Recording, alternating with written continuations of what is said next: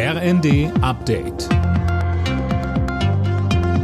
Stündlich neu. Auf den Punkt informiert.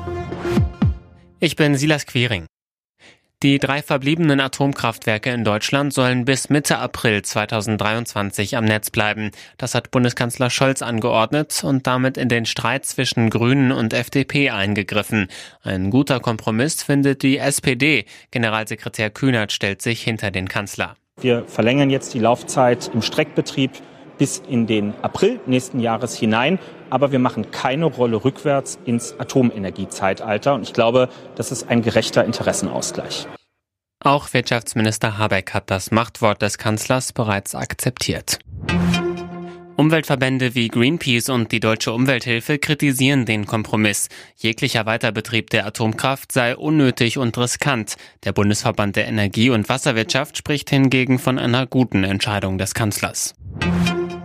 Die EU verhängt wegen der brutalen Gewalt gegen Demonstranten neue Sanktionen gegen den Iran. Bundesaußenministerin Baerbock sagte beim Treffen mit ihren EU-Kollegen in Luxemburg, dass Angehörige der Sittenpolizei nicht mehr in die EU einreisen dürfen sollen. Weiter sagte sie, Darüber hinaus werden Vermögen eingefroren und es ist auch klar, wenn dieses Regime weiter auf seine Bevölkerung so einschlägt, dann wird es weitere Sanktionspakete gezielt für die Verantwortlichen geben. Der Deutsche Buchpreis geht in diesem Jahr an Kim de l'Horizon für den Roman Blutbuch. Der Preis wurde zum Auftakt der Frankfurter Buchmesse verliehen, die heute Abend eröffnet wird. Kim de l'Horizon sieht sich weder als Mann noch als Frau und darum geht's auch in dem Roman. Alle Nachrichten auf rnd.de